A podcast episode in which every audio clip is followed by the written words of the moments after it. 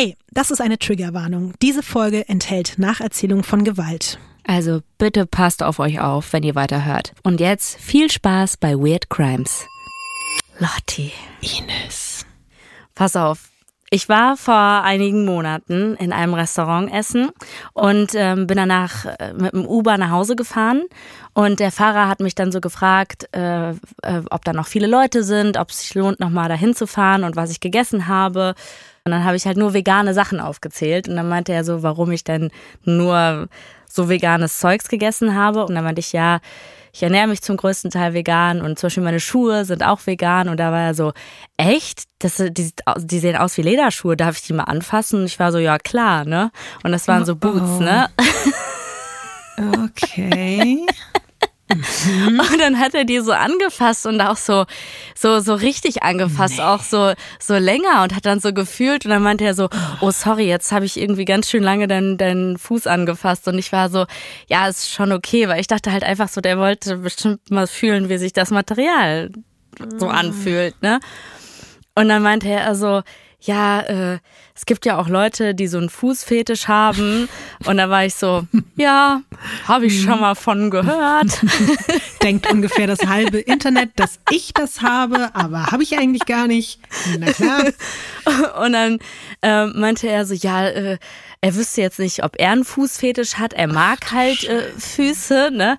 Oh und dann habe ich gesagt, naja, aber wenn man Füße mag, dann hat man jetzt, glaube ich, nicht direkt einen Fetisch. Also das ist schon nochmal irgendwie was anderes, würde ich sagen, als wenn man jetzt einfach nur Füße mhm. mag.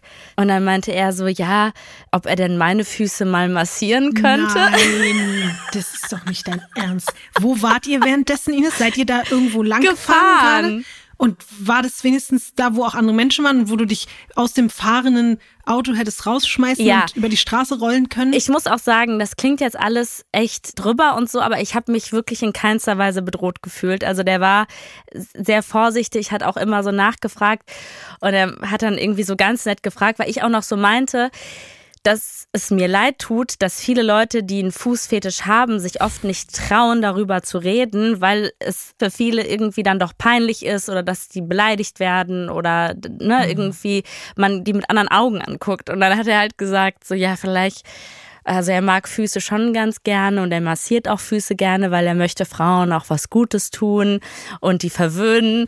Und deswegen hat er gefragt, ob er meine Füße auch mal massieren kann. Und ich war nur so, hm, nee, irgendwie, das fühle ich gerade so gar nicht. Also es ist okay, dass wir darüber reden, aber ich möchte das nicht, ne? Und dann, Wie hat er darauf reagiert? Ach, ganz entspannt. Dann meinte er so, ja, ich dachte nur, vielleicht hättest du Lust drauf gehabt und so. Und ich so, du, habe ich aber nicht, aber Mal. Trotzdem toll, dass du das also dich getraut hast, das zu fragen ähm, und das dann auch so akzeptierst, wenn ich Nein sage. Und dann äh, meinte er so, ob ich schon mal einen Freund hatte, der einen Fußfetisch hatte. Und dann habe ich so ein bisschen rumgegraben, meinte ich so, ja, ich weiß jetzt nicht, ich hatte schon mal irgendwie so jemanden, mit dem ich irgendwie länger was hatte, der das irgendwie toll fand, wenn er meinen Fuß in den Mund genommen hat, ne? Das hast du ihm erzählt, Ina. Wir hatten irgendwie so eine Vertrauensbasis. Okay. Weiß nicht, der war irgendwie Was, so nett. Hast du und einen so. Sitzen oder so? Oder? Nee, tatsächlich okay. nicht. Das war auch noch okay. alles nüchtern. Ich weiß nicht, ob es das besser macht. Und dann ähm, meinte er so, aha, ja, ähm, hättest du denn Lust, dass ich auch mal deine Füße in den Mund nehme? Und ich dachte mir so, ah, ich habe diese Strumpfhose an und diese Boots und ich habe das wirklich schon den ganzen Tag auch so getragen und das ist jetzt, glaube ich, wirklich nicht für sie das Beste irgendwie, oder ich glaube, wir waren schon längst beim Du, äh, für dich das Beste, wenn du dir jetzt diese Füße in den Mund nimmst. Und dann dachte ich mir die ganze Zeit, boah, aber für einen Podcast wäre schon eine geile Geschichte, wenn der Uberfahrer mir jetzt den Fuß lutscht, oder? Ach du Scheiße. Und jetzt frage ich dich, Lotti, was meinst du? Nee, komm, Ines, du willst mich verarschen. Du willst mich wirklich verarschen. Nee, nee, nee. Das hast du nicht gemacht. Das hast du nicht gemacht, oder? Ines, werde ich, muss ich mir das jetzt anhören oder angucken? Ist es wirklich passiert? Leute, ich habe wirklich überlegt, ne, weil ich dachte so, wow, für einen Podcast wäre es wirklich die geilere Geschichte, wenn ich es gemacht hätte, aber ich habe dann doch gesagt, ähm, vielleicht heute nicht, aber, aber toll, dass du dich getraut hast und ich hoffe, du findest jemanden. Boah, ich habe gerade wirklich gedacht, Trinkgeld, dachte ich, weißt du, kann ich mir dann damit sparen. Liebe Grüße an alle FahrerInnen, ähm, die einen Fußfetisch haben. Bitte macht das nicht mit euren Fahrgästen, außer sie wollen's. von Studio Womans. Das ist Weird Crimes.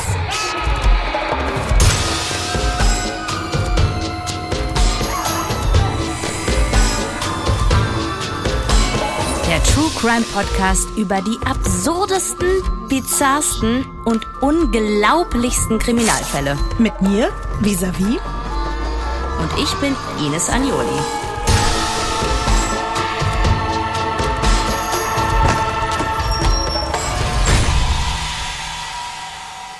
Diesmal die betrunkene Bestie.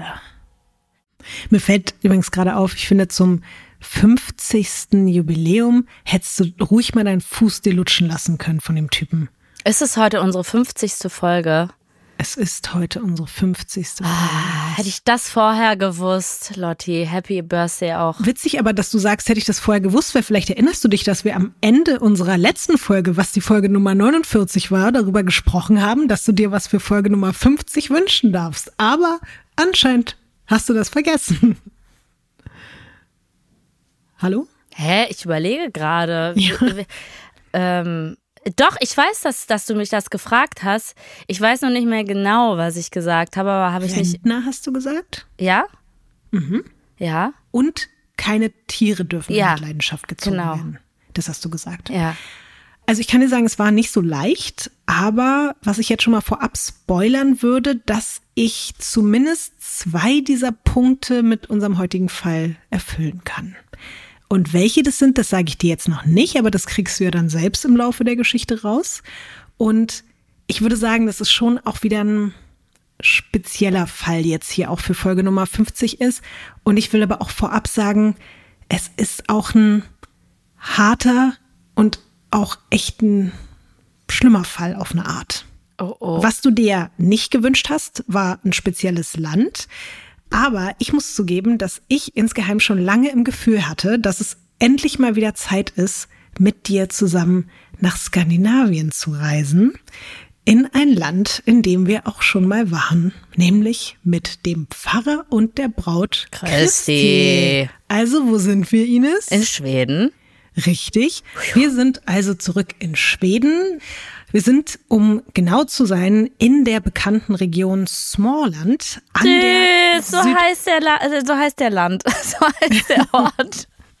Nee, das ist erstmal die Region Småland. Äh, das ist an der Südostküste. Und ich zeige dir jetzt mal ein Bild aus der Umgebung von einer Straße, die in Richtung des Ortes führt, an dem unser heutiger Fall sich zugetragen hat. Boah, Lotti, ich kann nicht mehr. Findest du auch so krass wie ich? Es sieht so krass aus. Was ist das für heute für eine krasse Druckerqualität, die wir haben? Also wir haben wirklich, auch wenn man drüber fest über das Foto, ich hoffe also wirklich, wenn ihr bei Weirdcrimes unterstrich Podcast, also kann sein, dass ihr harte Nippel bekommt oder so eine Geilheitsgänsehaut. ähm, Na klar. weil das Haben wir ja ist. alle immer. Es gab Leute, die das bestätigt haben, dass die das Drei, auch haben. vier Nein, Leute haben mehr. das bestätigt. mehr. Ja. Weißt Ähm, du, wie viele Leute mich darauf angesprochen haben und gesagt haben, Lotti, du bist nicht die Einzige, die keine Gänsehaut und keine harten Nippel kriegt bei Autos oder beim Kacken. Also wollte ich nur mal sagen. Ja, aber umgekehrt habe ich genau diese Gut. Nachrichten auch bekommen, dass Leute gesagt haben, Ines, du bist auch nicht die Einzige. Okay, gut, So. das ist doch schön. Sind wir beide nicht alleine. Ja. So, jetzt beschreib das Bild. Also, es ist so traumhaft schön. Das könnte überall sein. Also, wenn ich ein Bierhersteller wäre, ne? Oder ein Autohersteller, würde ich sofort sagen, da drehen wir einen Spot. Also da gibt's eine Straße und die führt in den buschigsten Wald, den ich seit langem gesehen habe. Also wirklich, der ist so grün und so schön und so dicht, aber friedlich. Ne? Wir hatten ja hier auch schon Wälder, die Angst gemacht haben. Der ist wirklich aus der Vogelperspektive, natürlich aber auch am Tag, geschossen worden und man hat einfach Bock da zu sein. Ich glaube, das ist auch da so eine Camping-Area an den Seiten oder ich, ich weiß nicht, ob ich das falsch erkenne, aber es sieht irgend oder ein Häuschen ist da. Ähm, ich bin mir sicher, da fahren Leute auch viel Boot. Das ist ein See, würde ich sagen, ein großer See, ne, ist nicht geteilt. Das ist auch so scherenartig. Ja. Also da sind dann so ganz viele Seen und da kommen dann ganz viele kleine Inseln noch. Ach so. Gott, es sieht so idyllisch und, und friedlich Mhm. aus. Und da würde man hinfahren, wenn man sagt, boah, ich brauche mal ein Wochenende, ein bisschen Detox, ich will up in the nature. Mhm. Schön, da sind wir uns ausnahmsweise mal einig. Ich sehe das alles ganz genauso wie du. Und du hast ja jetzt auch gerade schon festgestellt, also hauptsächlich sieht man da einfach nur Natur, Wald und Wasser und eben nicht so viele Menschen. Und wenn man diese Straße jetzt weiterfährt, dann kommt man aber irgendwann in einer kleinen Hafenstadt an und die heißt Lofterhammer. Und von Lofterhammer darfst du dir jetzt auch ein Bild angucken. Ja. Ja, auch wunderschön. Also wirklich total. Ich höre richtig, wenn da so ein Boot äh, ankommt und das Horn, weißt du, wenn das da so betätigt wird.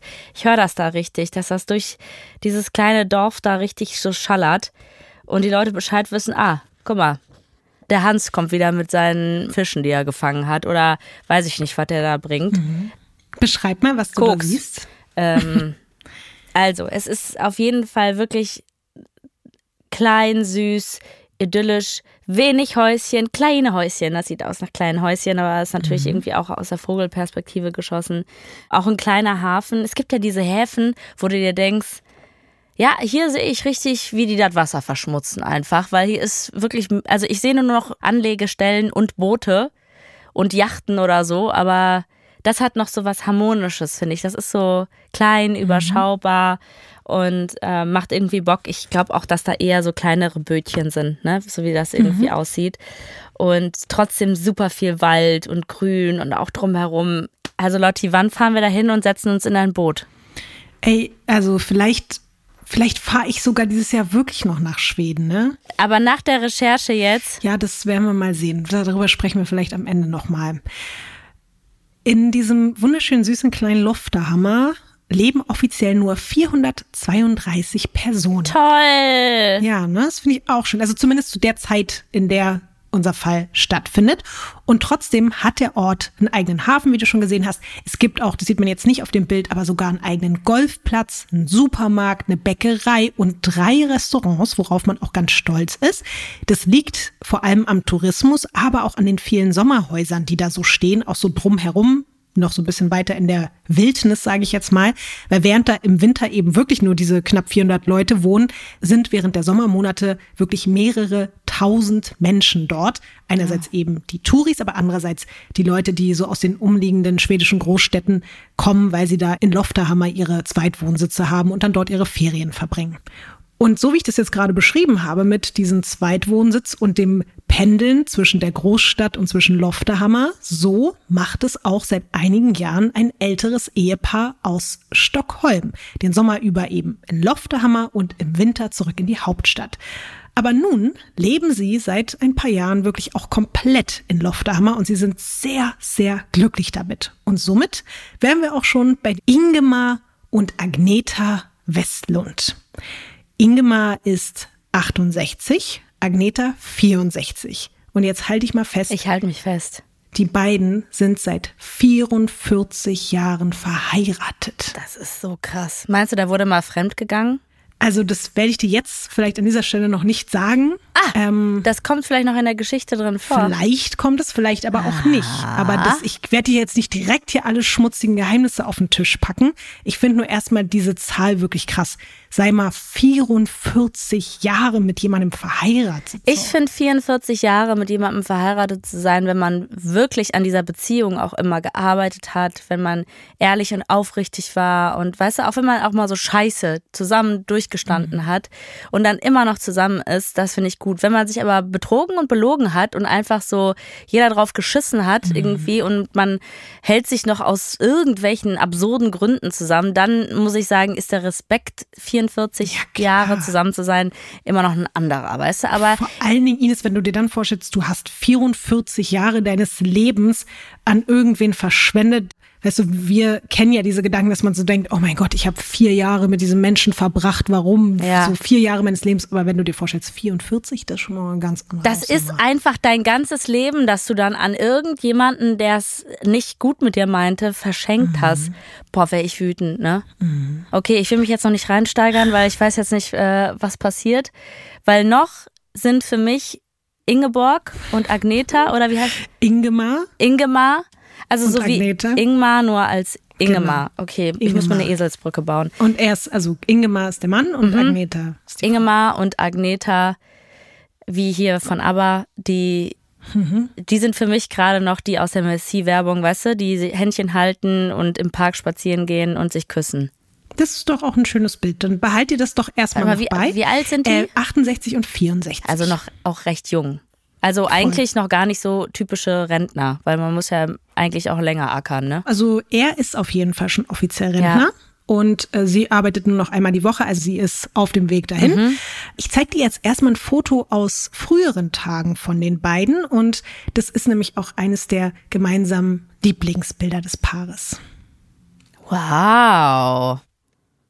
Oh. Wie wirken die beiden auf dich? Beschreib sie mal.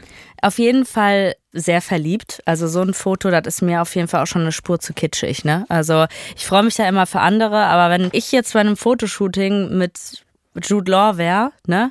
Und der wird sagen, look at him like in the eyes and uh, but you have to stand in front of him and then you have to dreh the Hals in uh, his Ri- Richtung and he dreht the Hals in your Richtung, ne? Dann würde ich sagen, no. Uh, let's uh, do something different. Also das ist mir, wäre mir persönlich zu schmalzig, aber wie gesagt, äh, wenn die das toll fanden, freue ich mich unglaublich für die, dass sie das in dem Moment gefühlt haben. Sieht so ein bisschen aus wie damals so ein Albumcover von so Schlagersängern oder so, weißt du, die dann "M- Mein Herz gehört nur dir oder sowas, so ein Titel da, da drüber. Sie ist da übrigens so Mitte 20, er Ende 20. Ich weiß, er sieht auf jeden Fall wesentlich älter aus. Wahrscheinlich wirst du das gleich sagen. Nee, oder? ganz ehrlich, Nee? ich kenne auch noch so Fotos von meinem Opa, wie der mit 20 aussah. Das ist einfach eine andere Generation gewesen. Also Total. die sahen einfach sehr erwachsener und männlicher aus. Und auch irgendwie ein bisschen vielleicht auch schon ver verlebter, verbrauchter auf eine Art. es wurde auch sehr du? viel geraucht, ne? Ja, und viel auch geackert schon viel Ja, früher. das Weißt du, mit, stimmt. schon mit 14 irgendwie auf dem Bau und so ein Quatsch. Die sind zu diesem Zeitpunkt auch wirklich schon über zehn Jahre zusammen. Also bevor die geheiratet haben, die haben sich einfach nämlich schon ganz klischeemäßig zu Schulzeiten kennengelernt, als er 19 war und sie 15. Und sie sind seitdem unzertrennlich. Boah, weiß ich ja nicht, ne? Aber okay. Ja. Ich glaube, ist zu der Zeit irgendwie auch noch normaler Ja, gewesen. definitiv. So. Naja. Es ist aber wirklich auch so, dass für die, also für beide wirklich die erste und einzige große Liebe des Lebens ist. Freunde sagen sogar auch über Ingemar, dass er Agneta von Tag eins an vergöttert hat und dass er den Boden anbetet, auf dem Agneta geht. Geil. Also so, so eine Art von Liebe ist das. Und diese große Liebe haben die beiden dann auch einige Jahre später mit zwei gemeinsamen Kindern gekrönt. Du darfst dir mal von der kompletten Familie Westlund ein Bild angucken. Da sind die Töchter noch ganz klein, also das ist jetzt auch kein aktuelles Foto. Sieht für mich nach einer, nach einer glücklichen Familie aus. Also wenn du das Foto sehen würdest oder würdest du sagen, da stimmt alles. Jetzt kommt natürlich irgendwann die Skepsis in mir hoch, wenn das alles so zauberhaft aussieht.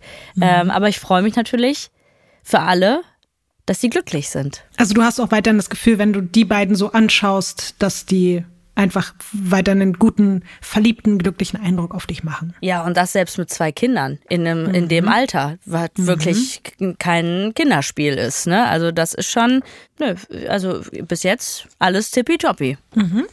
Agneta und Ingemar sind da so in ihren 30ern beide und du siehst dort ihre Töchter Clara und Theresa.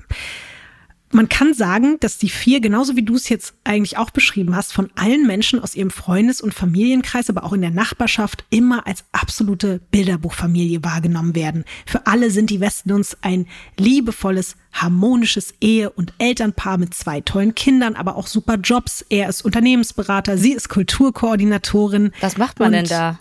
Sie koordiniert Kultur. Kultur. Ah, alles klar, gut. Das hätte ich macht mir aber als auch denken Kulturkoordinatorin. können. Und beide haben gutes Einkommen, alle sind gesund und glücklich. Also von außen betrachtet wirklich das vermeintlich perfekte Leben. Und dieses vermeintlich perfekte Leben wird sehr lange, sehr gut genau so weiterlaufen für alle Beteiligten. Aber nicht für immer. Oh oh. Und damit machen wir einen Zeitsprung. Von diesem Bild ausgehend jetzt nochmal so knapp 30 Jahre später. Mhm. Wir befinden uns jetzt im Jahr 2008. Die Töchter sind mittlerweile erwachsen. Die ältere, Theresa, hat inzwischen selbst schon zwei Kinder bekommen und wohnt mit ihrer Familie in Stockholm. Clara, die jüngere, hat zwischenzeitlich mal in Australien gelebt und ist gerade von da nach London gezogen, worüber sich Ingemar und Agneta, die jetzt beide übrigens eben Mitte, Ende 60 sind, sehr freuen, weil sie halt so einfach wieder ein bisschen mehr in ihrer Nähe sind. Und die beiden haben wirklich nämlich extrem viel Kontakt zu ihren Töchtern. Und die sind auch ganz stolze Großeltern und freuen sich immer, wenn sie Besuch von Theresa, Clara und den Enkeltöchtern bekommen. Und der perfekte Ort dafür ist ihr riesiges Grundstück, nur knapp drei Kilometer von Lofterhammer entfernt. Und wie ich gerade schon meinte, jetzt so seit knapp zwei Jahren, seitdem Ingemar offiziell Rentner ist, wohnen die Westlunds komplett dort. Vorher war das, wie gesagt, nur die Sommerresidenz. Und auch davon kannst du dir jetzt ein Bild geschossen von einem schwedischen Vogel angucken. Mann, die schwedischen Vögel machen aber auch super Fotos, oder? Mhm. Also ich hoffe, wenn du da bist, dass du dich auch von einem Vogel, von einem schwedischen Vogel abknipsen lässt. Ich werde dir dieses Foto zukommen lassen. Okay, also welches von den Häusern ist jetzt deren Haus? Das komplette Grundstück gehört Was? denen. Ja. Aber läuft ja richtig bei denen, oder? Du heiliger Bimbam. Das ist viel. Ja, beschreib mal, was du da siehst. Für also, die Menschen, die gerade nicht Instagram zur Hand haben. Das sind eins, zwei, drei, vier Häuser. Irgendwie noch ein kleineres Haus. Deswegen weiß ich nicht, wie groß die anderen Häuser sind. Das sind wirklich keine Häuschen. Also das sieht aus wie, als ob du da Unterkünfte zur Vermietung anbietest bei, weiß ich nicht, Airbnb oder so.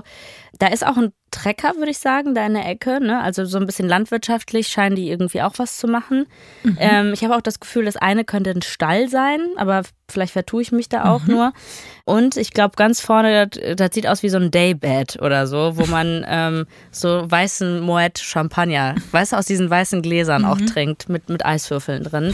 Äh, es ist äh, grün, Bäume, ganz viele Bäume. Es sieht aus, als ob die so auch abgelegen da leben. Mhm. Also wirklich, das ist krasser als manche andere Sachen Willen, die du mir gezeigt hast, finde ich, by the way. Ich finde es das verrückt, dass du das sagst, weil von innen sieht es ganz anders aus. Also ah. ich habe auch Bilder von innen gesehen. Ich kann ja mal von vorne anfangen. Es ist nämlich eine Art Farm, die es einfach schon seit dem 19. Jahrhundert gibt. Und dementsprechend ist auch der Zustand der Häuser, die du da siehst. Und dazu gehört nicht nur dieses eine große Wohnhaus, so ein bisschen mittig links, da ist auch ein, glaube ich, ein Schornstein, der da rausguckt. Das ist nämlich das offizielle Wohnhaus.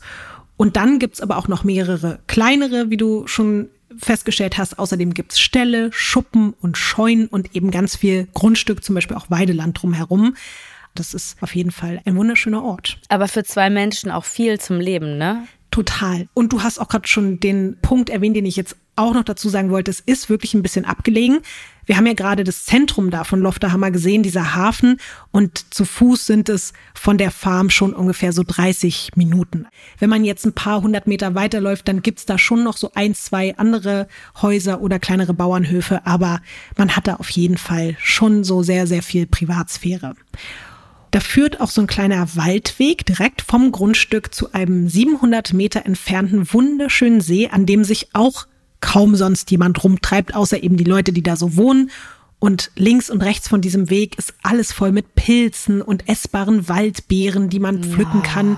Es ist wirklich richtig traumhaft und vor allem, also für Agneta ist es das absolute Paradies. Sie liebt es, dort spazieren zu gehen und Pfifferlinge zu sammeln, oft auch alleine. Mm. Und währenddessen fährt Ingemar mit seinem Rasenmäher über das Gelände und kümmert sich darum, dass das Grundstück immer schön gepflegt aussieht.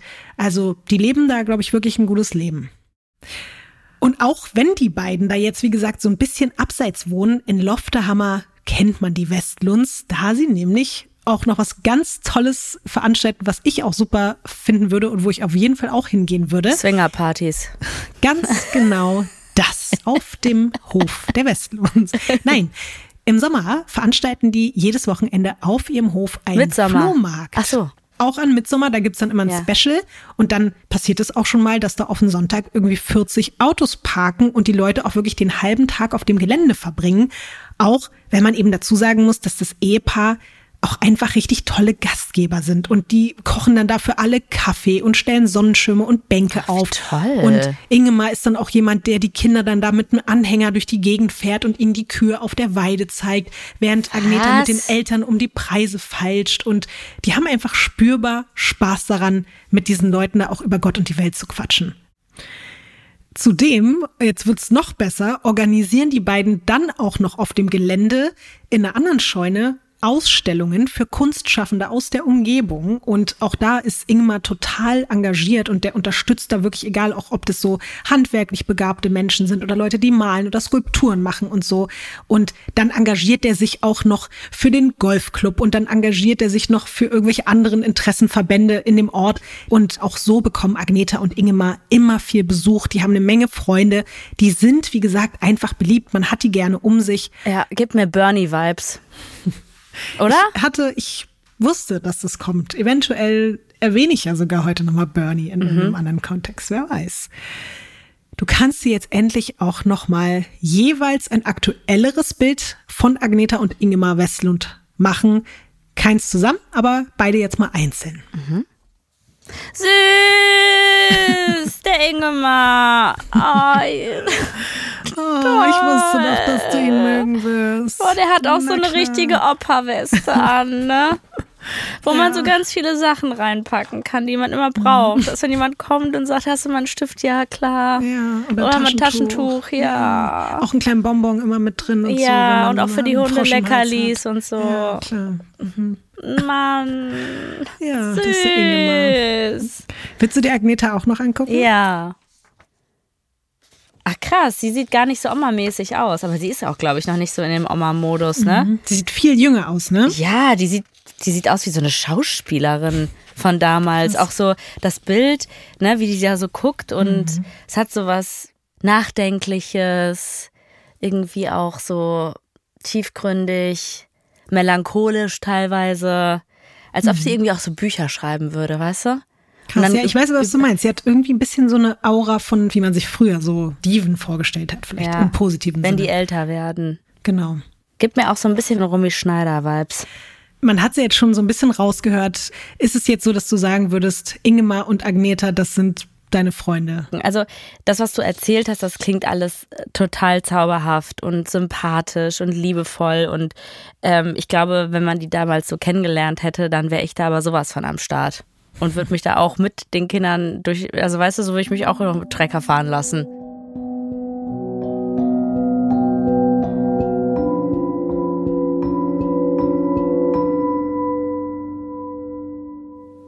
4. September 2008, ein Tag bevor die heile Welt der Westlunds, die du gerade kennengelernt hast, zerfällt, sind Ingemar und Agneta noch in Stockholm zu Besuch bei ihren Enkelkindern und ihrer Tochter Theresa.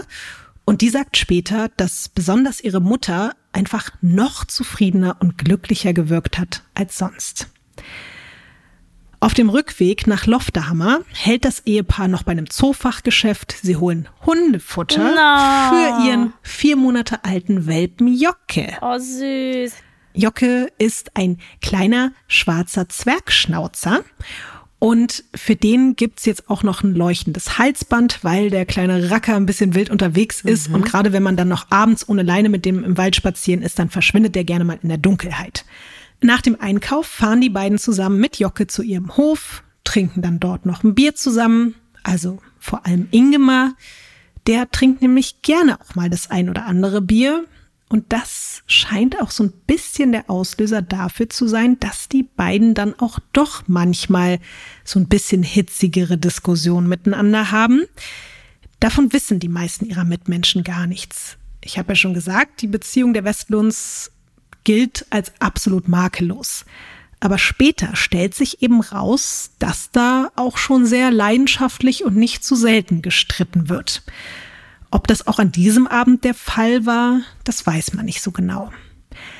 Was aber klar ist, der nächste Tag beginnt wie jeder andere auch. Es ist jetzt der 5. September 2008. Die beiden stehen um 7 Uhr auf, wie immer. Ingemar packt ein paar Holzscheite in den Kamin, die beiden trinken Kaffee, essen Toast mit Käse, gucken eine Nachrichtensendung. Und von jetzt an sind es nur noch wenige Stunden ihres fast perfekten gemeinsamen Lebens. Oh oh. Ingemar schnappt sich Jocke und macht mit ihm einen kleinen Morgenspaziergang, während Agneta die Küche aufräumt. Später fährt Ingemar zum Yachthafen und trifft sich dort mit ein paar potenziellen Ausstellern. Dann fährt er noch beim Golfplatz vorbei, trinkt dort noch mit einem seiner ältesten besten Kumpels ein paar Bier. Agneta macht in der Zeit Besorgungen und ist dann wieder zu Hause, packt dort ihre Einkäufe aus und irgendwann befinden sich beide wieder gleichzeitig auf dem Grundstück. Aber da es so groß ist, verpassen sie sich quasi. Also sie sehen sich gar nicht wirklich und reden auch nicht miteinander. Der eine ist auf der einen Seite, die andere ist auf der anderen Seite. Es wird langsam Abend, als Agneta in der Küche schon mal das Abendessen vorbereitet. Es gibt Spaghetti Bolognese. Ingemar sitzt unterdessen mal wieder auf seinem Rasenmäher und will das Gelände nochmal so richtig schön machen, bevor am Wochenende beide Töchter und die Enkelin zu Besuch kommen.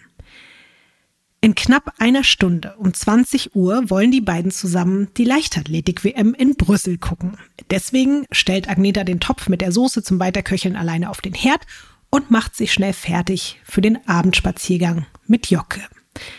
Sie zieht sich ihre rote Regenjacke an, dem Hund das neue Leuchthalsband und dann steckt sie sich noch eine Schachtel Kippen in die Tasche und nimmt einen Beutel mit für den Fall, dass sie unterwegs vielleicht ein paar Pilze entdeckt. Sie sieht dann Ingemar noch von Weitem auf seinem Aufsitzrasenmäher und dann schlendert sie zusammen mit Jocke in der Abenddämmerung in Richtung des Waldes. Was dann passiert, Ines, darüber gibt es zu diesem Zeitpunkt verschiedene Versionen. Ich erzähle dir jetzt die von Ingemar.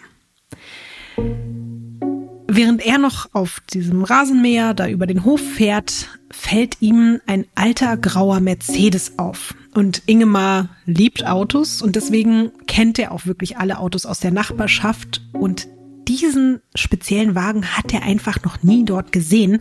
Und vor allem wundert er sich, dass dieses Auto doch schon ganz schön langsam an den Briefkästen der Farm vorbeifährt.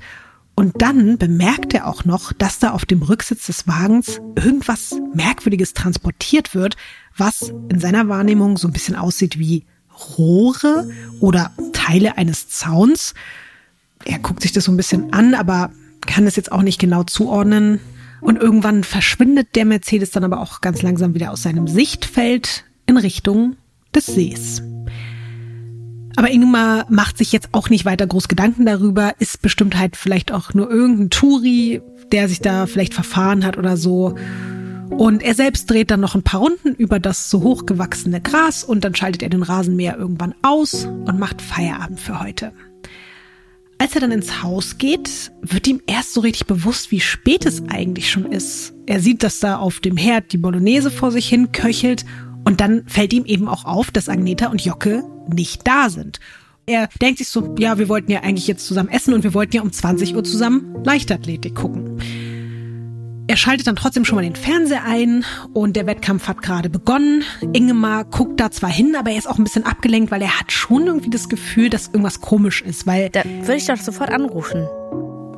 Ja, ihm fällt schon auf, dass in über 40 Jahren Ehe und Beziehung dass seine Frau ihm immer Bescheid gegeben hat, wenn sie zu spät gekommen ist. Und er will jetzt aber auch nicht so sich da so reinsteigern und sofort anrufen und noch und tausendmal irgendwie fragen, was los ist. Ich denke mir auch, muss ich zugeben, ich hätte auch sofort angerufen, glaube ja. ich.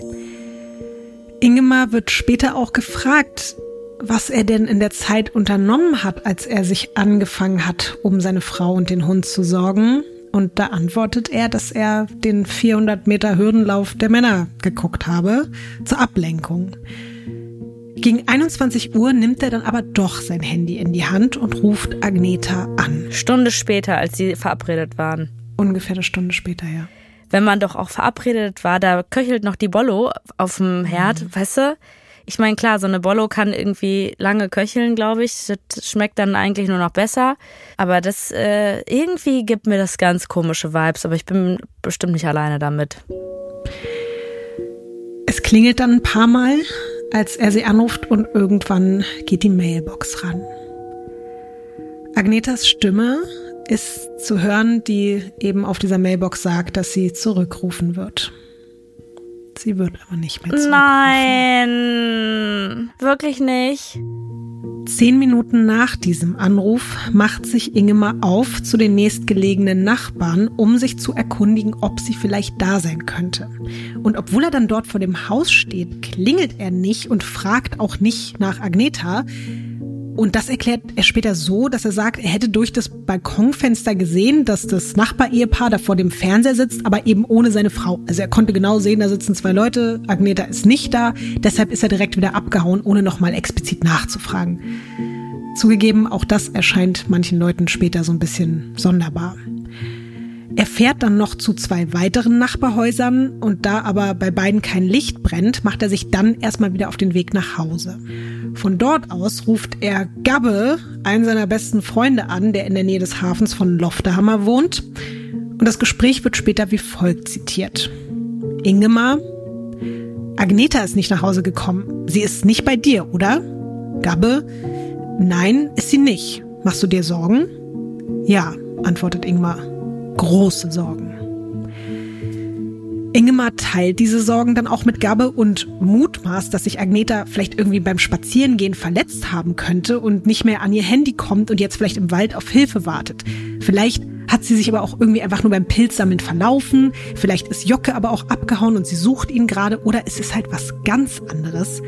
Und jetzt kommen wir zu dem Punkt, den du nämlich ganz vorhin mal angesprochen hast. Er denkt darüber nach, ob sie vielleicht heimlich eine Affäre hat oder so. Also eigentlich ist das jetzt nicht unbedingt das, was zu Agneta passen würde, aber diese Gedanken schießen ihm jetzt halt so in den Kopf und dann fällt ihm auch dieser graue Mercedes wieder ein. All das äußert er bei diesem Telefonat. Er ist sich so oder so aber langsam sicher, irgendwas stimmt nicht. Sein Freund versucht Ingemar dann zu beruhigen und sagt ihm, dass seine Sorgen bestimmt unbegründet sind und alles gut ist. Aber Ines, tatsächlich ist nichts gut. Und es wird auch nicht wieder gut werden. Knapp eine halbe Stunde nach diesem Telefonat geht um jetzt mittlerweile 22.14 Uhr bei der Notrufzentrale in Växjö, circa zweieinhalb Stunden von Loftehammer entfernt, ein Notruf ein. Er kommt von Ingemar Westlund. Er hat sich in der Zwischenzeit alleine auf den Weg zum nahegelegenen See gemacht und dort zehn Meter vom Ufer entfernt eine rote Regenjacke auf dem Boden entdeckt. Darin der leblose Körper von Agneta. Ich lese dir jetzt mal das Protokoll dieses Telefonats vor und nicht wundern, in Schweden duzen sich alle. Mhm. Der Notrufmitarbeiter fragt, glaubst du, dass sie tot ist? Ingemar sagt, ja, ich glaube das. Ich glaube das. Notrufmitarbeiter, hm. Ingemar, ich glaube das. Agneta? Agneta? Agneta? Ja, sie. Notrufmitarbeiter, siehst du, ob sich ihr Brustkorb bewegt? Ingemar, Agneta? Ja, aber irgendwas ist merkwürdig hier. Du, es ist wirklich etwas sehr merkwürdig hier. Notrufmitarbeiter, was denn? Ingemar, es ist, nein, es ist sehr merkwürdig. Es sieht nach Gewalt aus. Ich habe keine Ahnung, was das sein kann. Als dann Polizei und Krankenwagen eintreffen, verstehen sie, was Ingemar am Telefon gemeint hat. Agneta ist nicht einfach nur im Wald umgekippt und bewusstlos geworden oder so, wie man jetzt vielleicht hätte vermuten können, sondern es ist jetzt, es wird jetzt ein bisschen expliziter von der Beschreibung. Sie ist eigentlich kaum noch zu erkennen. Was? Und er sagt, es ist merkwürdig? Ja. Es ist nämlich auch so, dass das, was die Beamten da sehen, in ihrer Wahrnehmung eben nicht nur merkwürdig ist, wie er es formuliert hat, sondern Agnetas Kopf und ihr Oberkörper sehen einfach aus, als wenn sie mehrfach überrollt worden wäre zum Beispiel von einem Auto oder so. Es ist sofort allen klar, dass sie massiver Gewalt ausgesetzt worden ist. Und was dann leider auch sehr schnell festgestellt wird, während sie vorhin, als Ingemar den Notruf gewählt hat, ja anscheinend auch noch geatmet haben soll, ist sie nun ihren schweren Verletzungen erlegen. Der Gerichtsmediziner geht später davon aus, dass eine Serienrippenfraktur zu ihrem Tod geführt hat. Um das zu erklären, das bedeutet, es wurde so starke Gewalt auf ihren Brustkorb ausgeübt, dass mehrere Rippen von der Brustwand abgetrennt wurden. Und zudem hat sie extrem viele Schnittverletzungen, vor allem am Kopf. Es wirkt auf die Beamten so ein bisschen so, als wenn jemand bewusst vielleicht auch das zerstören wollte, was sie ausgemacht hat, nämlich ihr Gesicht. Ich zeige dir jetzt die Stelle am See, wo sie gefunden wurde. Keine Sorge, natürlich ohne das Opfer, nur damit du dir die Umgebung noch mal so ein bisschen besser vorstellen kannst. Deswegen darfst du das nächste Bild umdrehen. Ja, also ich finde das sehr schwierig, weil kann das sein, dass da so Zelte aufgebaut wurden? im Hintergrund? Oder was ist äh, das? Da ist ein Steg und da liegt noch ein altes Boot rum, glaube ich. Ach so. Und ist es sehr weit von deren Häusern? Es ist 700 Meter entfernt von deren Grundstück. Also geht. Das ist ja sowas, ja. was man mit einem Spaziergang mit dem Hund auf jeden Fall machen könnte. Ich kann auch noch dazu sagen, das Bild ist jetzt am nächsten Tag entstanden, als jetzt die ganzen Beamten und so weiter schon wieder weg waren. Aber in der Nacht während des Einsatzes war da wirklich die Hölle los. Also du kannst dir vorstellen, da waren viel zu viele Leute, 20, 30 Leute und auch alle komplett unkoordiniert. Nein. Für die Spuren. Einsatzkräfte am Fundort war das nämlich eine absolut neue und natürlich auch scheinbar überfordernde Situation, weil die normalerweise eher gerufen werden, um irgendwelche Katzen aus Bäumen zu retten. Und jetzt liegt da eine völlig entstellte Frauenleiche vor denen und dementsprechend haben die sich auch leider verhalten, muss man sagen. Man wird nämlich später feststellen, dass mindestens 18 Personen am Tatort wichtige Spuren beschädigt bzw. verwischt haben oder sogar selber Spuren hinterlassen haben und somit eigentlich fast alles unbrauchbar gemacht haben, weil sie da aufgeregt durch die Gegend gerannt sind, Sachen angefasst oder hochgehoben oder weggepackt haben. Und all das hätten sie natürlich niemals berühren und machen dürfen. Und das wird definitiv auch noch Konsequenzen für die Ermittlungen haben. Boah, schrecklich sowas, oder? Mhm. Und jetzt, Ines, gibt's bei aller Schrecklichkeit aber auch eine gute Nachricht. Jocke lebt. Aus der Dunkelheit des Waldes taucht plötzlich ein kleines schwarzes Etwas mit einem kleinen leuchtenden Halsband auf. Und es ist Jocke, der Zwergschnauzer, mit dem Agneta spazieren war. Ich habe Tränen in den Augen. Wenn ich mir vorstelle, der Mausigmann würde da kommen. Oh Gott. Jocke lebt und er ist wohlauf und unverletzt. Es geht ihm gut. Ja. Ingemar nimmt den Hund sofort an sich, aber nach wenigen Minuten wird er ihm wieder entrissen. Denn Ingemar werden Handschellen okay. gelegt. Ich dachte gerade so, weil der Hund der Verdächtige ist. Ich war gerade so, was? Ich war noch so in meiner Emotion drin, dass ich nicht so realitätsnah war, weißt du? Okay. Also. Mhm. Äh, sorry für den Gedanken, aber klar, das ist viel logischer, ja. dass Ingemar Handschellen angelegt ja. bekommt, als dass der Hund verdächtigt wird. Mhm. Der Einsatzleiter führt Ingemar, nicht Jocke, mit den Worten ab. Wie du dir vielleicht denken kannst, wirst du verdächtigt, deine Frau getötet zu haben.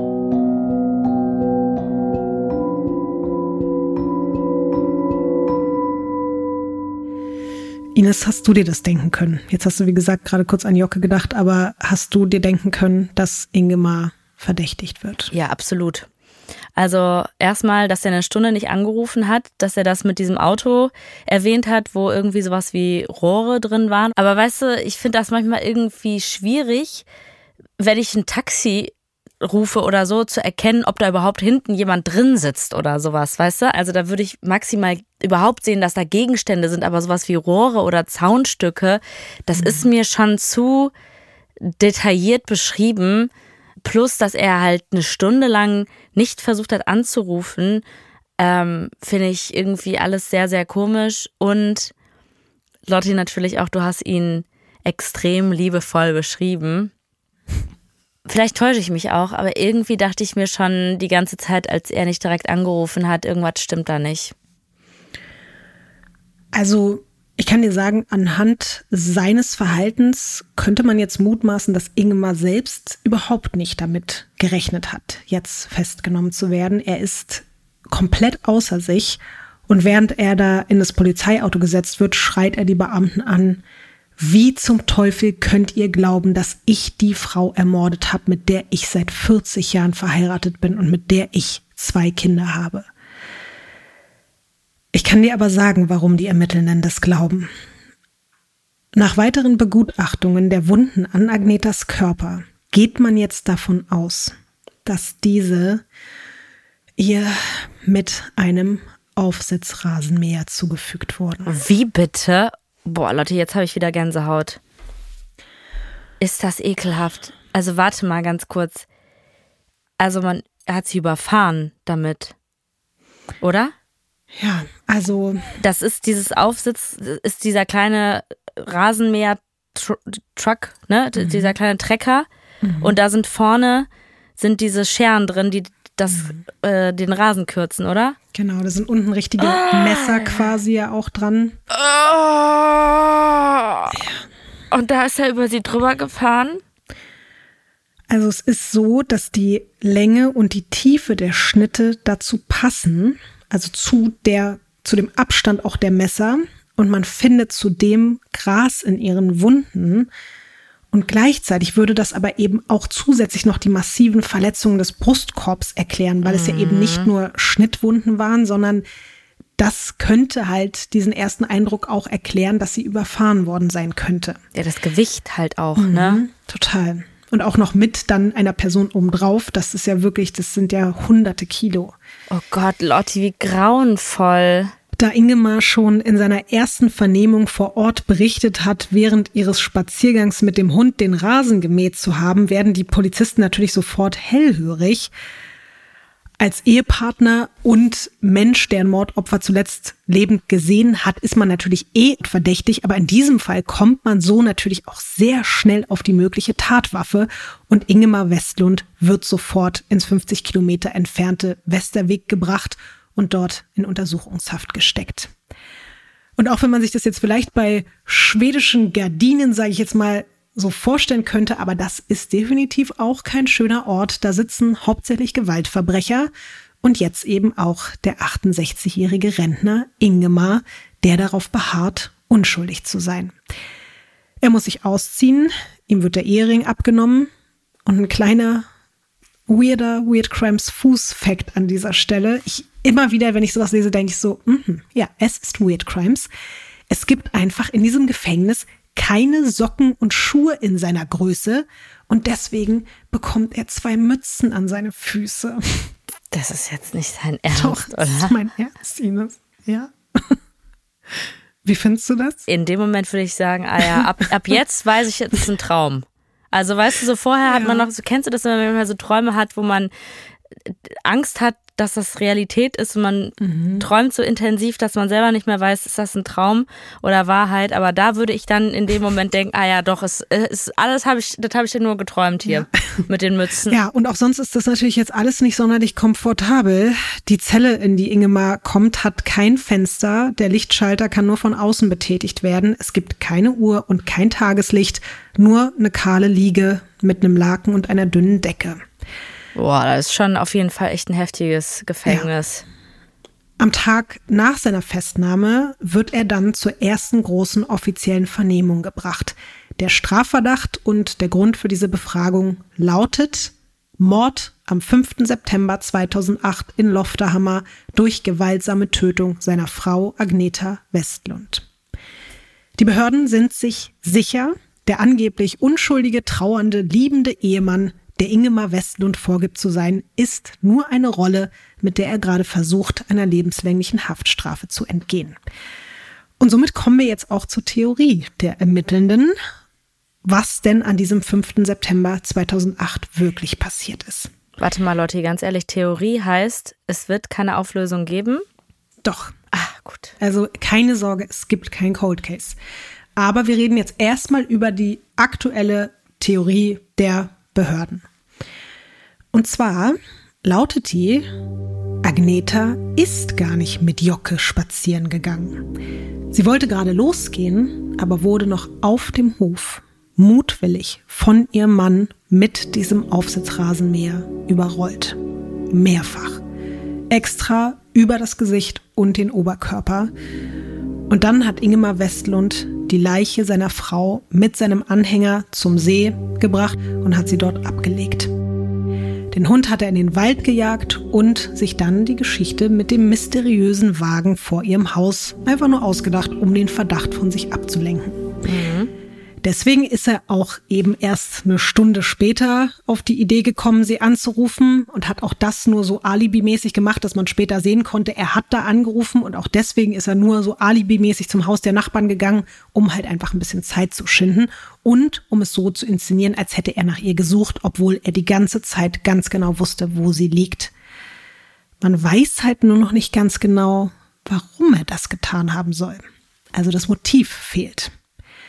Was glaubst du denn, wie reagiert jetzt die Nachbarschaft, die Freunde und die Verwandten darauf, dass man Ingemar des Mordes an seiner Frau bezichtigt? Wie gesagt, er war für alle eigentlich immer der perfekte Ehemann, der tollste Großvater und halt auch so ein Typ, der eigentlich keiner Fliege was zuleide tut. Ich glaube, dass die Leute sowas sagen, wie kann ich mir nicht vorstellen, dass der das gemacht hat. Also, dass die vielleicht nicht so krass sind wie bei Bernie, ne? Und da irgendwelche Demos starten. Aber ich, ich glaube schon, dass es so dieses Typ, die, was man auch kennt, diese mhm. Umfragen dann, ne, von JournalistInnen, von irgendwelchen BewohnerInnen oder Nachbarn oder so, die dann sagen, so, nee, also mit dem hätte ich ja der allerletzte, hätte ich gedacht, das, das, das der Ingemar, mit dem Rasenmäher, ne? Der Agnet hat da wirklich mehrfach übers Gesicht fährt. Also klar, ne, Streitereien hin und, hin und her, aber das ist, das ist, passt nicht zum Ingemar, ne? Der hat da sonst immer die Kinder, da hat er ja mitgefahren. Das kann ich mir nicht, kann ich mir beim Ingemar nicht vorstellen. Boah, ihm ist so krass. Ich habe gerade kurz die Augen zugemacht und es war so real einfach. Ich habe mir dazu so eine hochtopierte Frisur und so einen Kittel vorgestellt. Es war wirklich einfach, es war, es war grandios. Also, was soll ich sagen? Ich habe krasserweise genau an dieser Stelle auch an Bernie Tiede natürlich gedacht und Ingemar war nicht wie Bernie so ein Heiliger, aber trotzdem war der so beliebt und so geschätzt, dass sich alle sicher sind, dass er unschuldig sein muss. Also für alle Menschen, die ihn kennen, ist es zu diesem Zeitpunkt zu 100 Prozent ausgeschlossen, dass dieser liebende Ehemann so eine bestialische Tat begehen könnte. Also die Töchter, der Freundeskreis, die ganze Nachbarschaft von Lofterhammer, alle stehen hinter ihm. Zumindest am Anfang. Aber dann wendet sich so ein bisschen das Blatt in Schweden stürzen sich natürlich die Medien auf den Fall und dort wird Ingemar Westlund eben nicht als der unschuldige im Knast sitzende Witwer dargestellt, sondern als das, was auch die Behörden in ihm sehen, nämlich den kaltblütigen Killer seiner Frau. Und langsam aber sicher scheint sich das eben wirklich auch auf sein Umfeld zu übertragen, was mich auch überrascht hat, weil ich auch dachte, genau wie du, alle werden da felsenfest trotzdem stehen und überzeugt sein, er war es nicht. Aber außer den Töchtern fangen alle anderen langsam an zu zweifeln. Und es kommen dann eben auch diese ganzen privaten Informationen ans Tageslicht, die ich schon so am Anfang angerissen habe, dass Ingemar eben gerne mal zwei Bier getrunken hat und sogar auch an dem Tag ja irgendwie ein paar Bier getrunken hat. Und dass die beiden dann auch doch schon hier und da mal so hitzigere Streitgespräche hatten. Und als man dann auch noch sowohl unter Ingemars Aufsitzrasenmäher als auch seinem Anhänger so ganz mikroskopisch kleine Blutspuren findet, dann wendet sich wirklich der Großteil des Ortes komplett von ihm ab. Mhm. Man hat zwar noch gar keine Garantie, aber die Blutproben werden jetzt für eine Untersuchung, ob es sich halt wirklich um Agnetas Blut handelt, zu einem forensischen Labor nach Norwegen geschickt. Und die Ermittelnden sind sich ziemlich sicher, dass die Ergebnisse den Mörder dann endgültig überführen werden. Bis dahin dauert es aber noch ein paar Tage und Ingemar nutzt diese Zeit, um dem Oberstaatsanwalt aus dem Gefängnis heraus einen Brief zu schreiben. Er schlägt darin vor, welche Schritte man jetzt einleiten muss, um den wahren Täter zu finden. Er weist in diesem Brief auch nochmal explizit auf diesen grauen Mercedes hin, der ja in seiner Wahrnehmung in Richtung des Sees gefahren ist. Und er benennt dort auch potenzielle Täter. Also er sagt zum Beispiel, da sind doch so oft immer, fand ich auch interessant, dass das ausgerechnet die waren, aber so oft deutsche Angeltouristen in der Gegend. Und dann spricht er auch von irgendwelchen russischen Diebesbanden und sagt halt, hey, guckt doch mal dahin, beschäftigt euch doch mal damit. Aber er bekommt keine Antwort. Wie ist dein Eindruck? Du bist gerade so still und so Ja. konzentriert. Was Mhm. denkst du gerade? Ja, weil ich jetzt wirklich auch doch ein bisschen wieder, also vorher war ich mir wirklich sicher, dass er es war und jetzt zweifle ich wieder daran.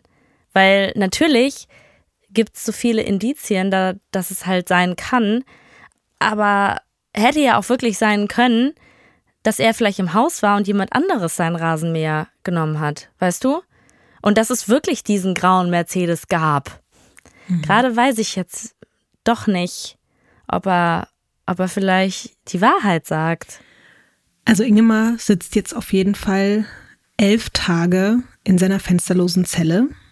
Und am elften Tag nach seiner Festnahme steht dann ein Vollzugsbeamter mit einem Fax in seiner Zelle und teilt ihm mit, dass sein Haftbefehl vorerst aufgehoben wurde. Denn die Ergebnisse der Blutanalyse aus Sind Norwegen von Maulwürfen. sind eingetroffen, so ähnlich. Wahrscheinlich stammen die Spuren unter dem Rasenmäher und dem Anhänger von kleinen Wühlmäusen. Oh nein, die wollten Ja. doch nur graben. Davon gibt es nämlich ganz, ganz viele auf dem Grundstück der Westlunds und man stellt eben fest, dass Agnetas Blut ist es definitiv nicht. Man kann auch sagen, dass es vielleicht ein anderes Tier war, aber man geht jetzt davon aus, dass es eben kleine Wühlmäuse sind. Es ist jetzt aber einfach so oder so, egal was die jetzt denken oder spekulieren, so, dass man nicht genug gegen Ingemar in der Hand hat, um ihn weiter festzuhalten. Und wie ich ja auch schon meinte, am Tatort bzw. Fundort wurde so viel zerstört, dass es einfach keine weiteren relevanten Spuren oder Beweismittel gibt, mit denen man jetzt arbeiten könnte. Obwohl sogar insgesamt 200 verschiedene Spuren am Tatort aufgenommen und gesichert wurden. Aber keine davon scheint irgendwie auch nur im Gott. Ansatz die Lösung dafür zu sein, wie man auch Ingemar jetzt überführen kann. Boah, stell dir mal vor, du bist die Tochter.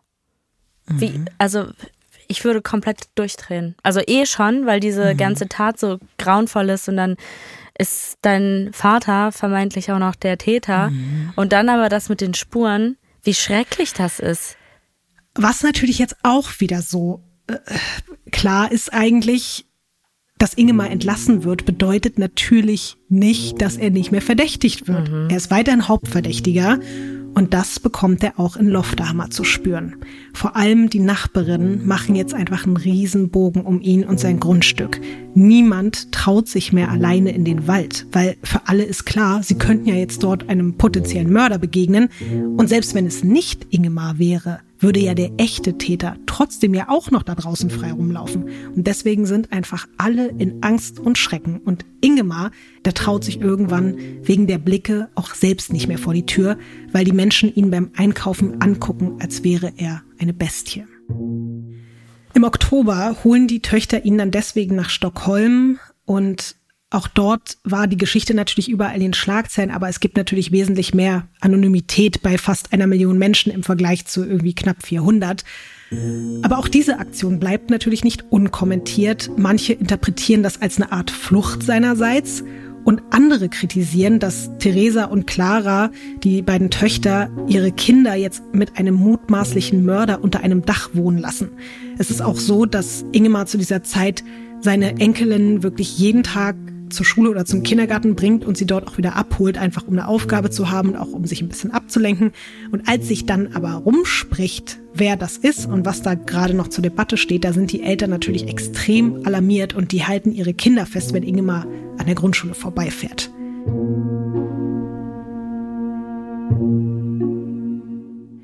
Währenddessen gehen natürlich auch die Ermittlungen bei der Polizei weiter. Man ist sich nach wie vor sicher, dass Ingemar der Täter ist und dass der Rasenmäher die Tatwaffe ist. Man versucht einfach nur weiterhin herauszufinden, warum er das getan hat, wie er das getan hat und wie man es ihm nachweisen kann. Die Ermittelnden wollen diese Mordtheorie, die sie haben, jetzt auch in der Praxis testen. Man kauft ein halbes Schwein und also ein totes halbes Schwein und Ja, sonst wäre auch, kein äh, ich wollte gerade sagen, Schwein, ne? also- Es tut mir leid. Das war ein sehr Doch, das äh, weiß man, dass Schweine in der Hälfte noch weiterleben können. Auf jeden Fall kauft man dieses halbe Schwein und das wird in eine Rolle Jeansstoff eingenäht. Hm, schön. Und dann setzt sich ein Polizist auf den beschlagnahmten Aufsitzrasenmäher von Ingemar und gibt Vollgas. Was für ein Job auch. Ja, ne? Hast du dir auch so gedacht, hör mal, ich bin hier der Retter der Nation. Wenn ich irgendwie Polizist werde, ich werde so Straftaten werde ich aufdecken, ich werde Leute beschützen und am Ende des Tages nähst du da ein Schwein in, in Jeansstoff ein und dann startest du da den Rasenmäher und dann gib ihm oder was? Ja, das hast du heute so gemacht? Mal, wirst du nicht glauben. Ich habe ein äh, halbes Schwein im Jeansstoff überfahren, aber das war tot. Weil es ja ein, es gibt ja auch lebende halbe Schweine, das war ein totes halbes Schwein. Oh Mann alleine diese Vorstellung, dass, es, dass dieses halbe Schwein so ein Jeans, so ein Jeansmantel, so ein bisschen wie damals Justin Timberlake und, und Britney, Britney Spears, Spears also so ein ja. Jeans-Look einfach. Ich glaube auch, auch noch. bestimmt haben die den auch so einen richtigen Look gemacht. Ja, mit so einem Hut auch noch, mit so einem Jeans-Cowboy-Hut, na klar. Ja, das arme Schwein, das hat sich auch was anderes vorgestellt, als es auf die Welt gekommen ist. Ja, dass es so endet, ne, das ist eigentlich echt, das ist alles sehr erbärmlich und schrecklich. Jetzt geht's ja aber auch um ein bisschen mehr als nur um dieses Schwein und um das Outfit vom Schwein, was nämlich nach diesem Experiment auffällt, ist, dass der Rasenmäher eigentlich fast einen größeren Schaden davon getragen hat als das Schwein selbst. Ah. Und die Wunden an diesem Schweinekadaver sind nicht ansatzweise so tief wie die von Agneta. Die Polizei gibt daraufhin wirklich fast so ein bisschen widerwillig zu, dass das Experiment eigentlich darauf hindeutet, dass es eventuell doch nicht der Rasenmäher war, aber nur eventuell. Mhm. Ingemar Westlund kann seine Frau ja aber auch auf eine andere Art und Weise getötet haben. Weil man diesbezüglich aber einfach keine weiteren Ansatzpunkte findet, wird Agnetas Leiche nach der Autopsie im November freigegeben und der Familie zur Beerdigung. Oh nein!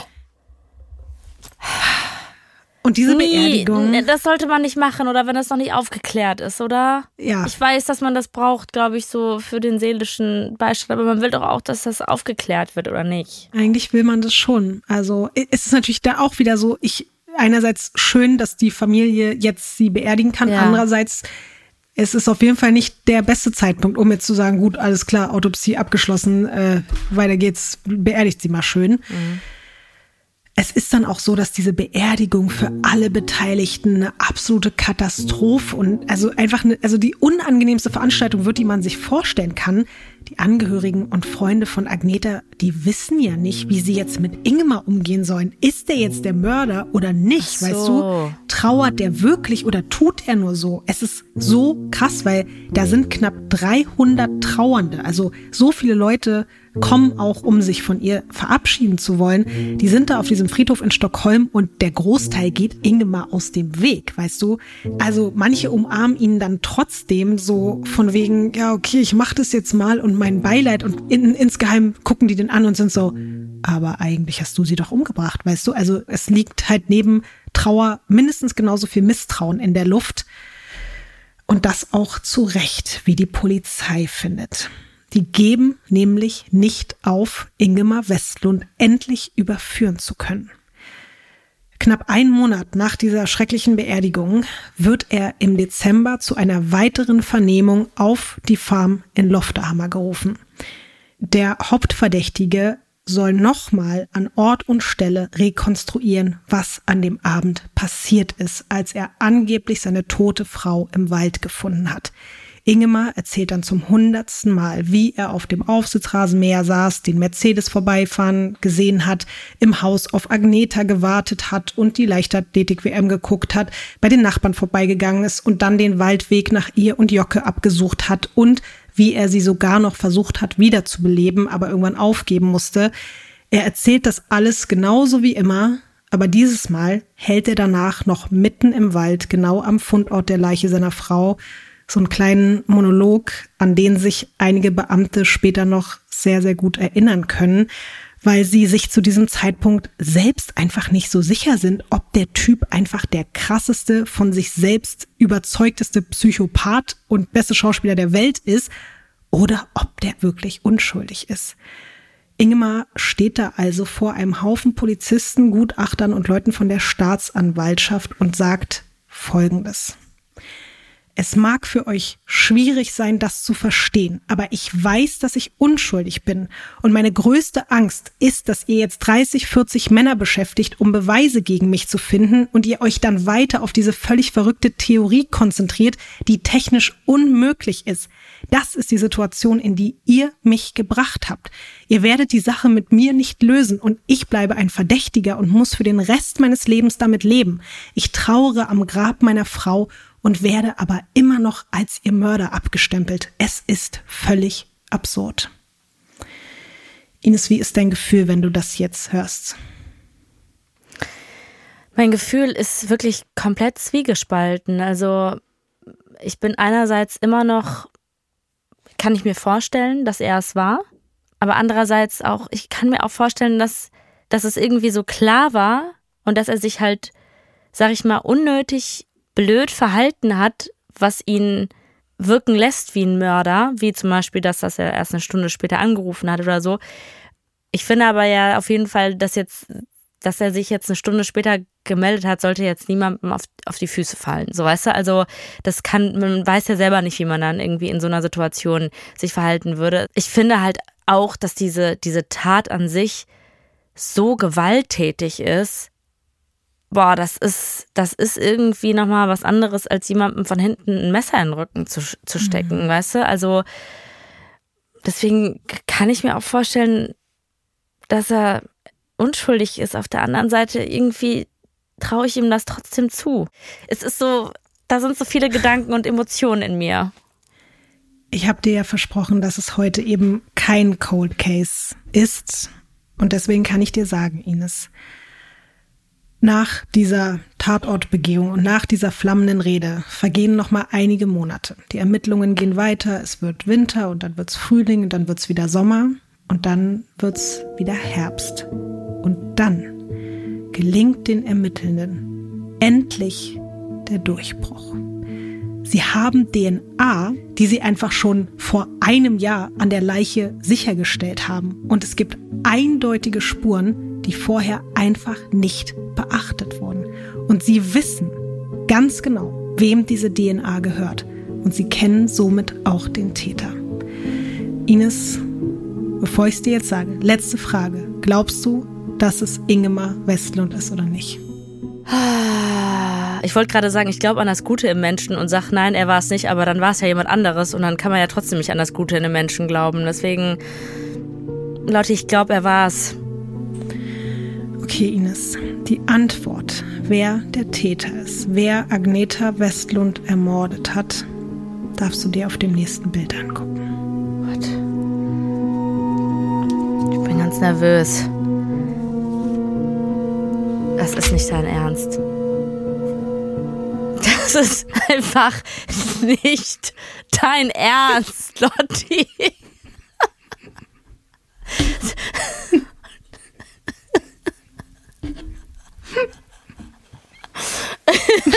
Darauf hast du dich richtig gefreut, ne? Ines, seit Wochen. Ja, seit Wochen. ja. Oh. Wie fühlt sich das an? Ich bin so erleichtert. Ich habe es bis hierhin geschafft. Und du kannst weiterhin an das Gute im Menschen glauben. Ich Aber nicht das Gute in Elchen anscheinend. So, was siehst du auf diesem Foto? Ein motherfucking Elch. Und der hat aber auch ein Geweih. Was war mit diesem Elch? Also sind die so wütend und sind die so krass drauf, dass die Menschen so herrichten können? Einfach so? Aber um es kurz zusammenzufassen, für die Menschen, die das jetzt vielleicht gerade nicht gecheckt haben, Agneta Westlund wurde nicht von ihrem Mann und auch nicht von einem anderen Mörder, sondern von einem Elch getötet. Es gibt jetzt für dich ein paar oder für alle natürlich ein paar Elch-Infos, um das sich vielleicht auch ein bisschen besser vorstellen und einordnen zu können. Elche können einfach mal inklusive ihres Geweihs bis zu drei Meter groß werden und 800 Kilo wiegen. In Schweden gibt es schätzungsweise bis zu 400.000 freilebende Elche. Und besonders viele davon findet man in Südschweden, in Småland, wo wir uns ja auch gerade befinden. Jetzt weiß ich auch, warum du da jetzt nicht unbedingt noch Urlaub machen möchtest. Richtig.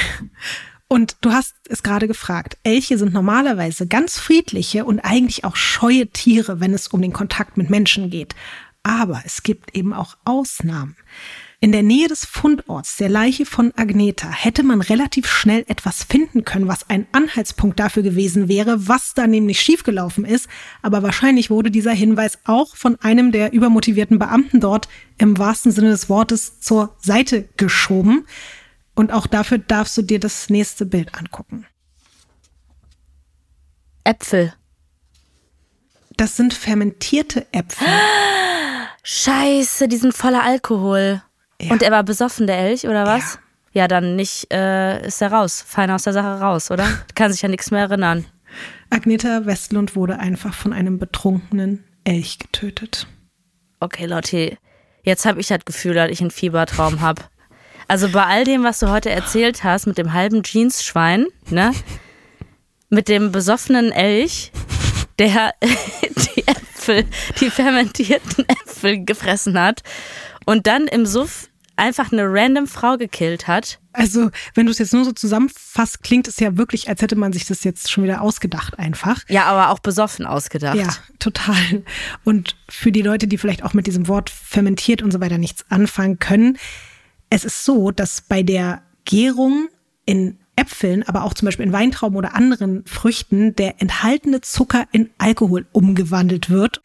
Es ist nämlich so, dass in der Tierwelt das eigentlich relativ normal ist, betrunken zu sein. Also ich habe da mal so ein bisschen auch nachrecherchiert. Fast jede Tierart liebt es, irgendwie betrunken zu sein und fühlt sich davon angezogen. Wirklich egal, ob Schmetterlinge, Regenwürmer, Mäuse, aber auch Affen oder Elefanten oder auch Elche, die gönnen sich alle gerne mal irgendwie was Alkoholhaltiges, was sie eben in der Natur finden können.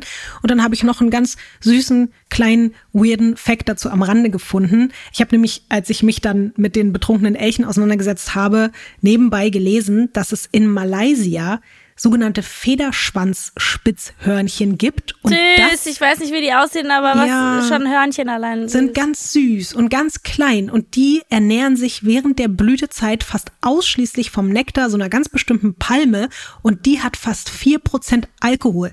Und jetzt gerechnet auf das Gewicht und die Größe entspricht es einfach mal auf den Menschen übertragen etwa einer ganzen Flasche Wodka am Tag. Also diese Spitzhörnchen sind einfach jeden Tag auf einer Flasche Wodka unterwegs und einfach immer besoffen in dieser Zeit. Verrückterweise verhalten die sich aber gar nicht so seltsam, sondern für die ist das irgendwie normal. Die haben, ihr Stoffwechsel hat sich anscheinend daran angepasst. Bei Elchen sieht das aber eben ein bisschen anders aus. Ich habe es ja schon gesagt, eigentlich sind die sehr friedlich, aber im Spätsommer werden immer wieder Angriffe auf Menschen bekannt. Und das liegt eben an diesen vergorenen Äpfeln, die da von den Bäumen fallen. Und wenn die Elche dann eine ordentliche Menge davon Intus haben und Dann quasi die betrunken mutig. sind, genau, Ja. die werden aber nicht nur mutig, sondern auch wie Menschen einfach schneller aggressiv, obwohl sie das normalerweise vielleicht gar nicht so in ihrem in ihrer Persönlichkeit verankert hätten. Meinst du, das war so ein, so ein Assi-Elch, der so, so gesagt hat, ey, Pippi. Und die war so, lass mich. Und dann war der so, nicht so. Ich kann dir ja gleich mal erzählen, wie man vermutet, wie es abgelaufen ist. Vorher auch nur noch eben der andere Fakt. Es gab in Schweden, auch gar nicht so weit weg von Lofterhammer und auch nur so ein Jahr davor auch einen anderen Vorfall mit einfach einer ganzen Gruppe betrunkener Elche und die haben sich ausgerechnet um ein Seniorenheim Nein! herum versammelt. Und zum Glück waren alle Senioren drin, aber die Elche haben da alle draußen gewartet, als würden die so sich prügeln wollen mit denen oder als würden die sie angreifen Komm raus, wollen. Ja, Oma! Guck nicht so, ja? Ja genau so. Ja. Du hast Scheiße über mich erzählt, ich hab gehört. Und Meinst du, fangen auch an zu heulen danach so, äh, mir geht's nicht Ja. gut. ich glaube, die liegen auch mit Kater und Pizza dann nächsten Tag im So richtig. Depri am nächsten Tag, ne? Voll. In dem Fall musste man dann auch wirklich irgendwann mit der Polizei diese riesigen Kreaturen verscheuchen und seitdem hängen da auch Schilder draußen, dass man vor allen Dingen bei Dämmerung nicht da draußen im Wald alleine rumlaufen soll, weil die Elche einfach, wenn die wieder betrunken sind im Spätsommer, dann hat man da keine Chance. Und es ist jetzt so, dass die Behörden aufgrund ihrer neuen Erkenntnisse davon ausgehen, dass Agneta Westlund beim Spazierengehen mit ihrem Hund auf einen betrunkenen Elch gestoßen ist. Und ich meinte ja schon, der kleine wilde Jocke war halt und ist halt eben ja besonders motiviert die ganze Zeit durch die Gegend gerannt und es könnte so gewesen sein, dass er diesen Elch angebellt hat und sich ihm genähert hat, mhm. wovon der sich provoziert gefühlt hat, weil der in seinem Suff halt eh schon latent aggressiv war. Mhm. Und vielleicht wollte der Elch daraufhin eigentlich den Hund angreifen, aber Agneta hat versucht, ihn zu beschützen. Vielleicht ist aber auch Jocke zur Seite gesprungen und so wurde mhm. sie dann mhm. aus Versehen zum Ziel und quasi wirklich totgetrampelt, totgetreten.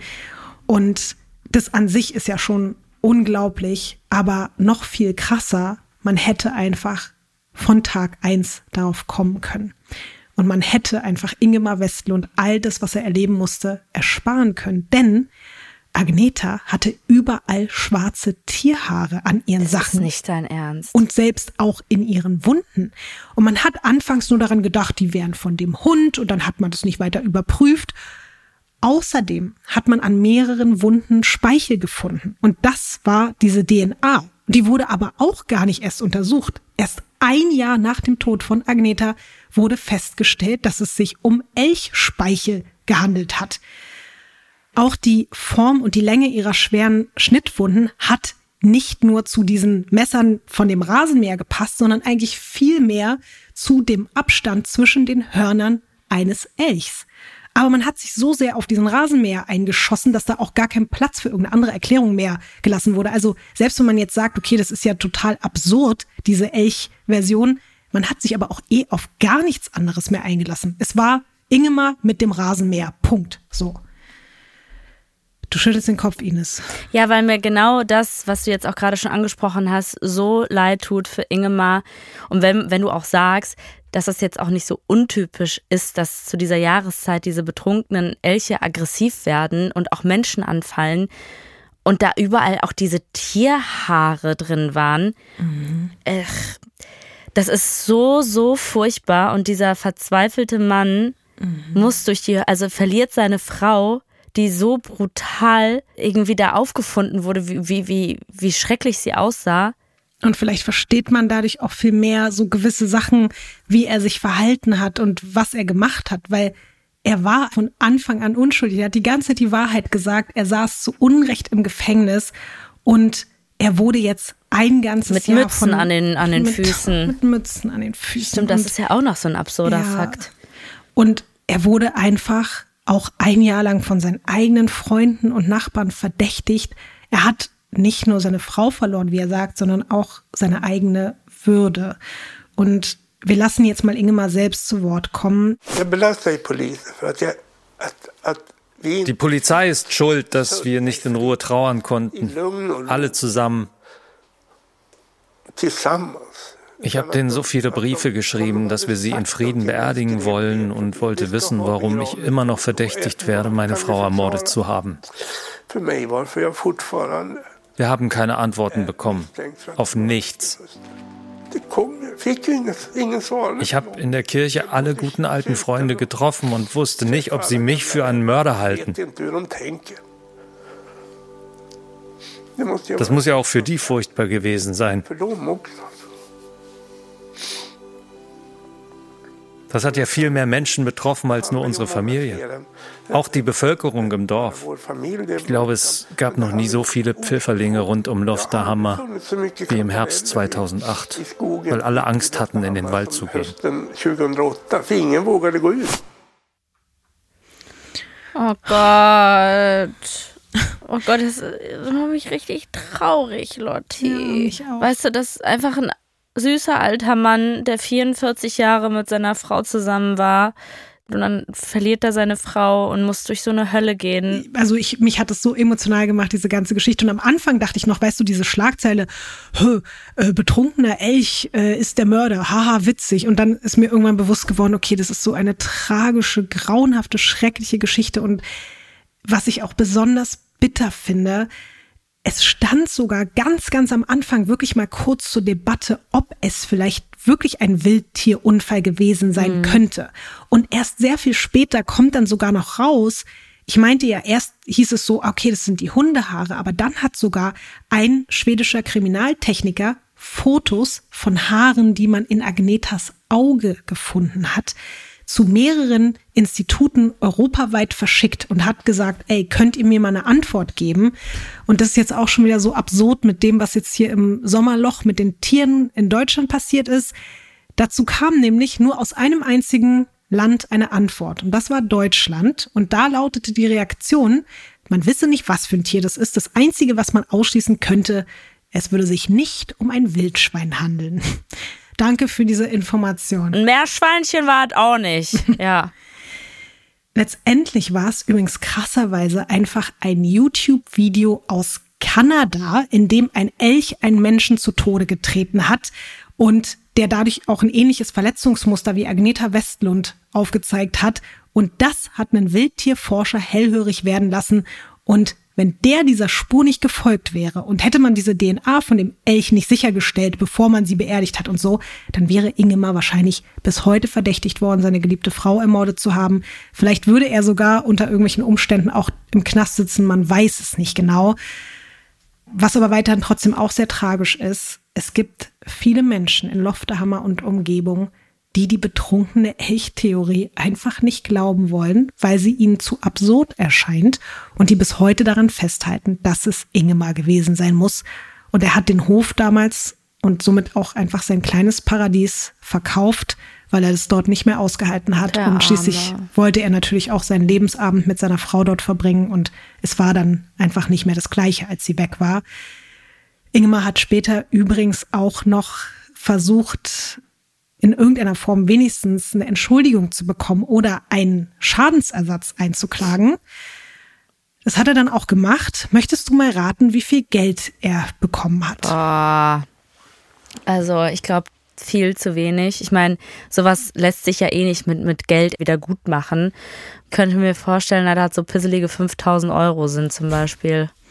Es sind ist nicht dein 2088 Ernst, Euro nein. und 44 Cent. Also wirklich, das ist eher eine Beleidigung. Ja. Wirklich.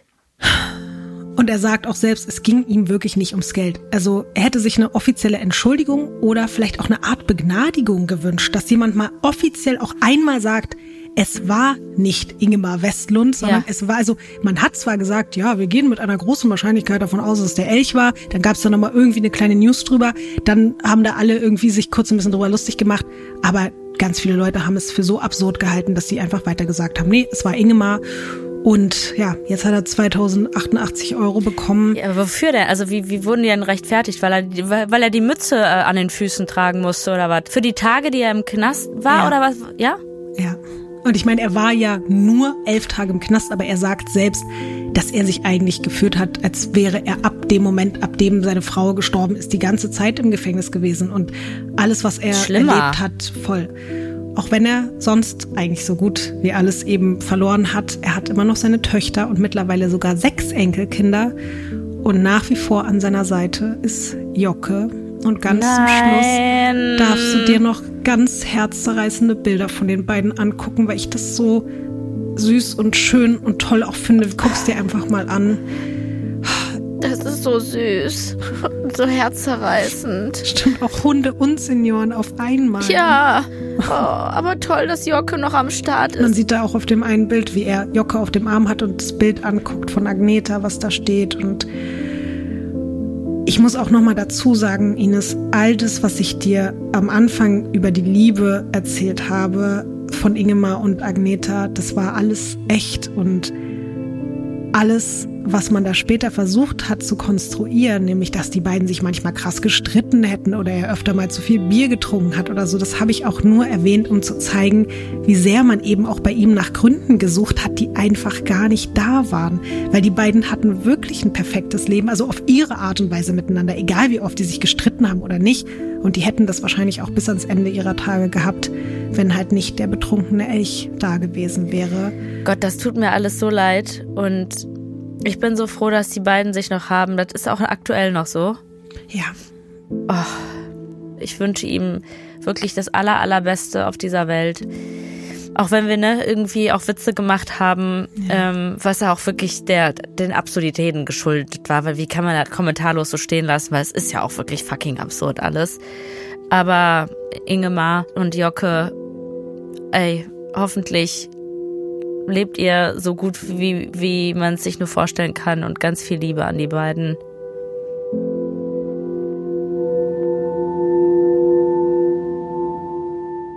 Ich sende auch ganz, ganz viel Liebe an Jocke und an Ingemar und auch an dich und den Mausigmann. Und ich würde einfach sagen, wir sagen ja eh immer am Ende, alle sollen auf sich aufpassen. Und jetzt würde ich mal eine neue Warnung mit dazugeben, dass ihr einfach aufpasst, dass ihr betrunkenen Elchen aus dem Weg geht und einfach euch ganz, ganz schnell verpisst, wenn ihr irgendwo in Schweden im Wald unterwegs seid und es irgendwo knacken hört hinter euch im Busch. Das ja, aber so auch, auch, vor diesen Wodka-Hörnchen. Wer weiß, äh, wie aggressiv die werden können. Also auch da würde ich auch aufpassen, weißt du? Was wir heute für neue Tierarten geschaffen haben. Die Wodka-Hörnchen, dann die Jeans-Schweine. Ja. Das ist also. Ah, ja, aber Lotti, du weißt, alles wird gut. Alles wird gut. Ciao.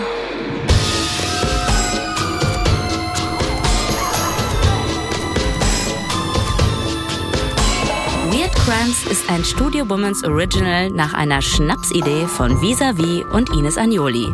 Skript und Recherche Visavi. Executive Producer Konstantin Seidenstücker. Produktion und Redaktion Sarah Omar. Assistant Producer Peace Solomon Obong. Musik, Ton und Schnitt Christian Pfeiffer und Chris Kahles.